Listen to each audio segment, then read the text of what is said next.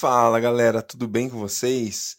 Sejam muito bem-vindos a mais um dia da nossa leitura bíblica em um ano.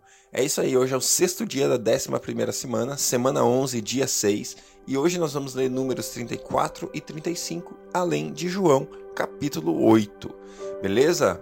Deus, muito obrigado por esse dia, porque mais uma vez nós estamos na Sua presença, Pai. Pai, nós queremos viver a nossa vida consagrada ao Senhor, consagrada aos Teus pés, vivendo uma vida que honre aquilo que o Senhor fez na cruz, Pai. Por isso nós nos colocamos diante do Senhor, Pai, e pedimos que a Sua palavra seja a nossa luz, Pai, que a Sua palavra nos ilumine, que ela nos guie. Deus nos livra, Deus, de tropeçar, nos livra de errar, nos livra de pecar, nos livra de desonrar o Senhor, Pai, porque nós te amamos, Deus. Eu te amo, Deus, nós te amamos. O Senhor é digno do nosso melhor, o Senhor é digno das nossas vidas, Pai. Por isso, eis-nos aqui Eis-nos aqui com o nosso coração aberto, com a nossa vida desejosa, Deus, de viver aos teus pés, querendo fazer aquilo que te agrada, querendo fazer aquilo que vai além de nós mesmos, Senhor. Nos ensina, Deus, nesse novo mundo, nessa maneira nova de viver, onde muitas vezes estamos só nas nossas casas, onde muitas vezes estamos isolados, mas nos ensine, Deus, a, a exaltar o seu nome, a glorificar o seu nome, a pregar a tua palavra, Pai, em todo o tempo. Leva-nos além de nós mesmos, Deus. Em nome de Jesus, Pai, que a Sua palavra hoje é, abra os nossos olhos para que a gente vá além da letra e tenha revelação, Pai. Fala conosco hoje, em nome de Jesus. Amém. Números, capítulo 34. Disse mais o Senhor a Moisés: Deem ordem aos israelitas e diga-lhes: quando vocês entrarem em Canaã, a terra que será sorteada para vocês como herança terá estas fronteiras. Do lado sul começará no deserto de Zim, junto à fronteira de Edom. No leste, sua fronteira sul começará na extremidade do Mar Salgado. Passará pelo sul da subida de Acrabim, prosseguirá até Zim e irá para o sul de Cades Barnea. Depois passará por Azaradar e irá até Asmon, onde fará uma curva e se juntará ao ribeiro do Egito, indo terminar no mar. A fronteira ocidental de vocês será o litoral do Mar Grande.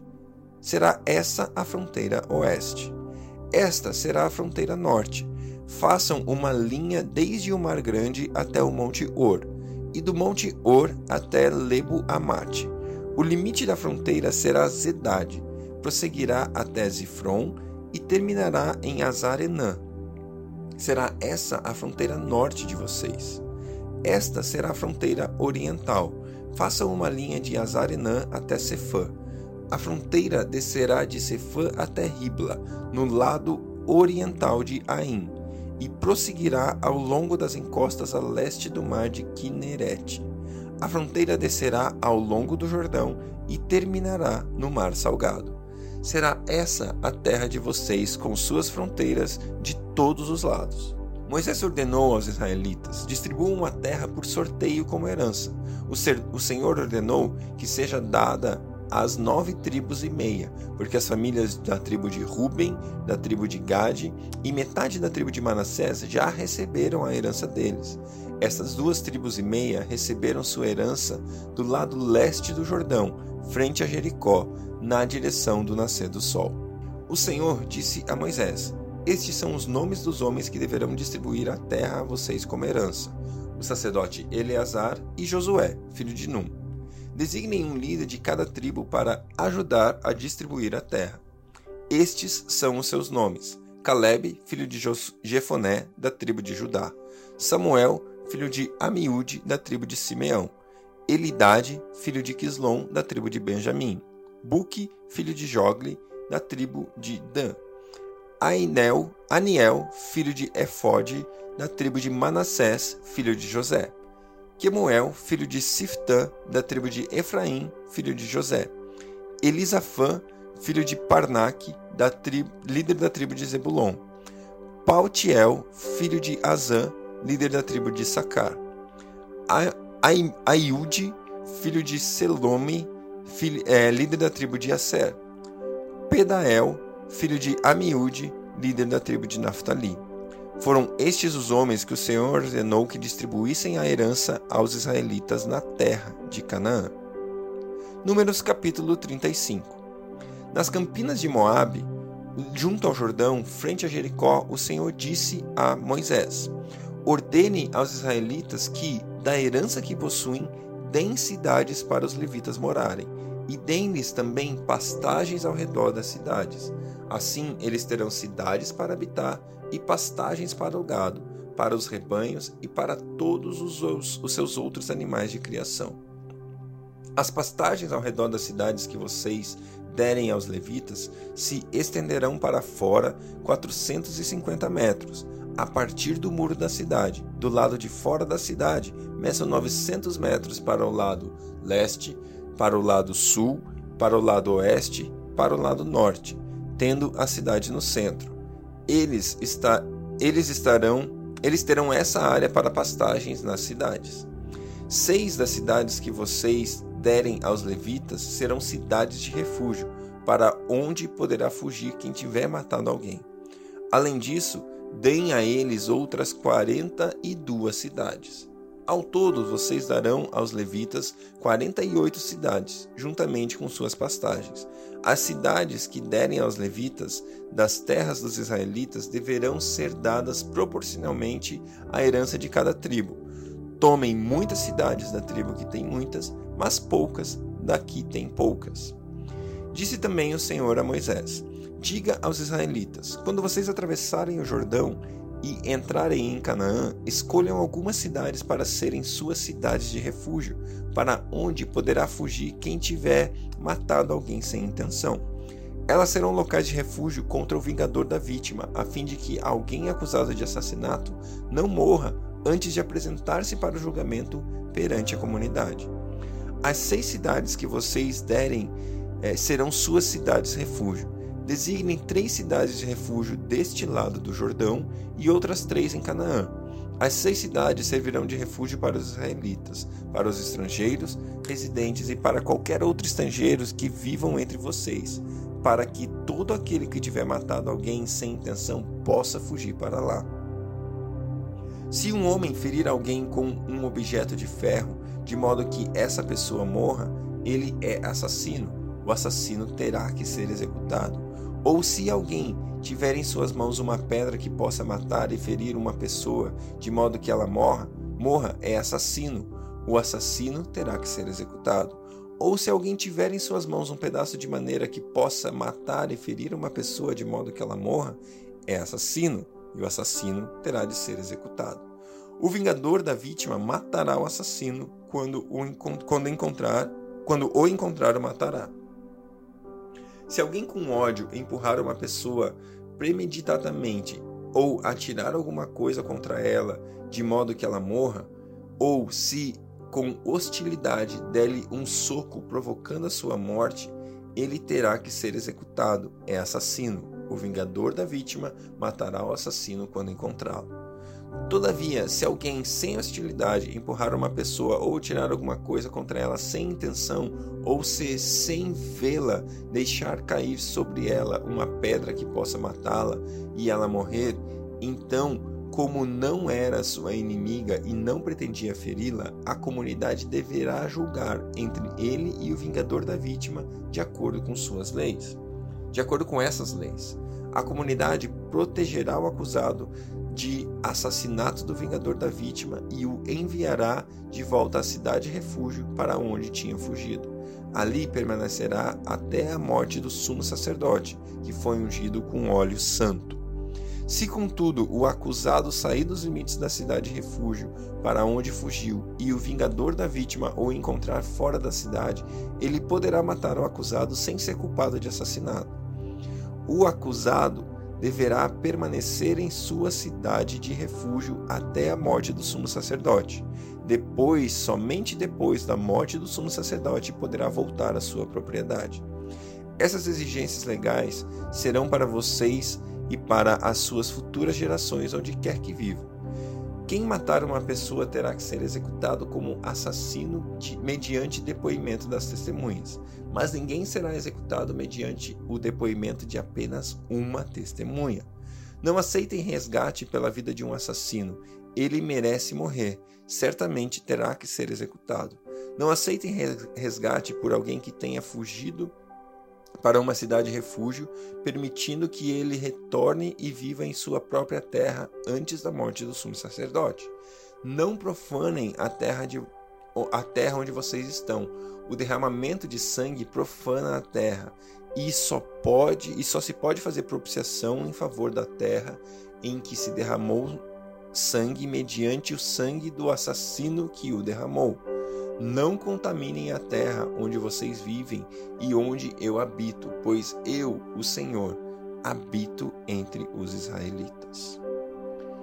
João, capítulo 8. Jesus, porém, foi para o Monte das Oliveiras. Ao amanhecer, ele apareceu novamente no templo, onde todo o povo se reuniu ao redor dele e ele se assentou para ensiná-lo. Os mestres da lei e os fariseus trouxeram-lhe uma mulher surpreendida em adultério. Fizeram-na ficar em pé em frente de todos e disseram a Jesus: Mestre, essa mulher foi surpreendida em ato de adultério. Na lei, Moisés nos ordena apedrejar das mulheres. E o Senhor, o que diz? Eles estavam usando essa pergunta como armadilha a fim de terem uma base para acusá-lo. Mas Jesus inclinou-se e começou a escrever no chão com o dedo. Visto que continuavam a interrogá-lo, ele se levantou e disse e lhes disse: Se algum de vocês estiver sem pecado, seja o primeiro a atirar a pedra. Inclinou-se novamente e continuou escrevendo no chão. Os que ouviram foram saindo, um de cada vez, começando pelos mais velhos. Jesus ficou só, com a mulher em pé diante dele. Então Jesus pôs-se em pé e perguntou-lhe: Mulher, Onde estão eles? Ninguém te condenou? Ninguém, Senhor, disse ela. Declarou Jesus: Eu também não a condeno. Agora vá, abandone a sua vida de pecado. Falando novamente ao povo, Jesus disse: Eu sou a luz do mundo. Quem me segue nunca andará em trevas, mas terá a luz da vida. Os fariseus lhe disseram: você está testemunhando a respeito de si próprio. O seu testemunho não é válido. Respondeu Jesus: Ainda que eu mesmo testemunhe em meu favor, o meu testemunho é válido, pois sei de onde vim e para onde vou. Mas vocês não sabem de onde vim, nem para onde vou. Vocês julgam por padrões humanos. Eu não julgo ninguém. Mesmo que eu julgue, as minhas decisões serão verdadeiras, porque não estou sozinho, estou com o Pai que me enviou. Na lei, vocês é, na lei de vocês está escrito que o testemunho de dois homens é válido. Eu testemunho acerca de mim mesmo, a minha outra testemunha é o Pai que me enviou. Então perguntaram-lhe: Onde está seu pai?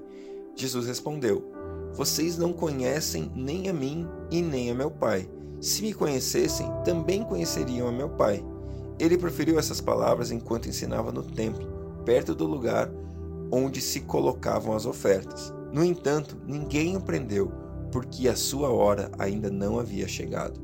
Mais uma vez, Jesus lhes disse: Eu vou embora e vocês procurarão por mim e morrerão em seus pecados. Para onde eu vou, vocês não podem ir. Isso levou os judeus a perguntarem: Será que ele irá matar-se? Será por isso que ele diz: Para onde eu vou, vocês não podem ir? Mas ele continuou: vocês são daqui de baixo, eu sou lá de cima. Vocês são deste mundo, eu não sou deste mundo. Eu disse que vocês morrerão em seus pecados. Se vocês não crerem que eu sou, de fato morrerão em seus pecados. Quem é você? perguntaram eles. Exatamente o que tenho dito o tempo todo, respondeu Jesus. Tenho muitas coisas para dizer e julgar a respeito de vocês pois aquele que me enviou merece confiança, e digo ao mundo aquilo que dele ouvi. Eles não entenderam que Jesus estava falando a respeito do Pai. Então Jesus lhes disse: Quando vocês levantarem o Filho do Homem, saberão que eu sou, e que nada faço de mim mesmo, mas falo exatamente o que o Pai me ensinou. Aquele que me enviou está comigo ele não me deixou sozinho, pois sempre faço o que lhe agrada. Tendo dito essas coisas, muitos creram nele. Jesus disse aos judeus que haviam crido nele: Se vocês permanecerem firmes na minha palavra, verdadeiramente serão meus discípulos e conhecerão a verdade, e a verdade vos libertará. Eles lhes responderam: Somos descendentes de Abraão, nunca fomos escravos de ninguém. Como você pode dizer que seremos livres? Jesus respondeu: Digo a vocês a verdade. Todo aquele que vive pecando é escravo do pecado. O escravo não tem lugar permanente na família, mas o filho pertence a ela para sempre. Portanto, se o filho vos libertar, vocês de fato serão livres. Eu sei que vocês são descendentes de Abraão, contudo, estão procurando matar-me, porque em vocês não há lugar para minha palavra. Estou dizendo que o que vi na presença do Pai, e vocês fazem o que ouviram do pai de vocês. Abraão é nosso pai, responderam eles. Disse Jesus: Se vocês fossem filhos de Abraão, fariam as obras que Abraão fez. Mas vocês estão procurando matar-me, sendo que eu falei a vocês a verdade que ouvi de Deus. Abraão não agiu assim. Vocês estão fazendo as obras do pai de vocês. Prostraram-se eles. Nós não somos filhos ilegítimos. O único pai que temos é Deus. Disse-lhe Jesus: Se Deus fosse o pai de vocês, vocês me amariam, pois eu vim de Deus e agora estou aqui. E não vim por mim mesmo, mas ele me enviou. Porque a minha linguagem não é clara para vocês? Porque são incapazes de ouvir o que eu digo? Vocês pertencem ao pai de vocês, o diabo, e querem realizar o desejo dele. Ele foi homicida desde o princípio e não se apegou à verdade, pois não há verdade nele. Quando mente, fala a sua própria língua, pois é mentiroso e pai da mentira. No entanto, vocês não creem em mim, porque digo a verdade. Qual de vocês pode me acusar de algum pecado? Se estou falando a verdade, por que vocês não creem em mim? Aquele que pertence a Deus ouve o que Deus diz. Vocês não ouvem porque não pertencem a Deus. Os judeus lhe responderam: Não estamos certos em dizer que você é samaritano e está endemoniado? Jesus disse: Não estou endemoniado, ao contrário, honro o meu Pai e vocês me desonram. Não estou buscando glória para mim mesmo, mas há quem busque, há quem a busque e julgue. Asseguro que, se alguém obedecer a minha palavra, jamais verá a morte. Diante disso, os judeus exclamaram: Agora sabemos que você está endemoniado. Abraão morreu, bem como os profetas. Mas você diz que se alguém obedecer a sua palavra, nunca experimentará a morte? Você é maior que nosso pai Abraão? Ele morreu, bem como os profetas. Quem você pensa que é? Jesus respondeu: Se glorifico a mim mesmo, a minha glória nada significa. Meu Pai, que vocês dizem ser o seu Deus, é quem me glorifica. Vocês não o conhecem, mas eu o conheço. Se eu dissesse que não o conheço, seria mentiroso como vocês, mas eu de fato conheço e obedeço à sua palavra. Abraão, pai de vocês, regozijou-se porque veria o meu dia. Ele o viu e se alegrou. Disseram-lhe os judeus: Você ainda não tem cinquenta anos e viu Abraão? Disse, respondeu Jesus: Eu afirmo que antes de Abraão nascer, eu sou. Então eles apanharam pedras para apedrejá-lo, mas Jesus escondeu-se e saiu do templo.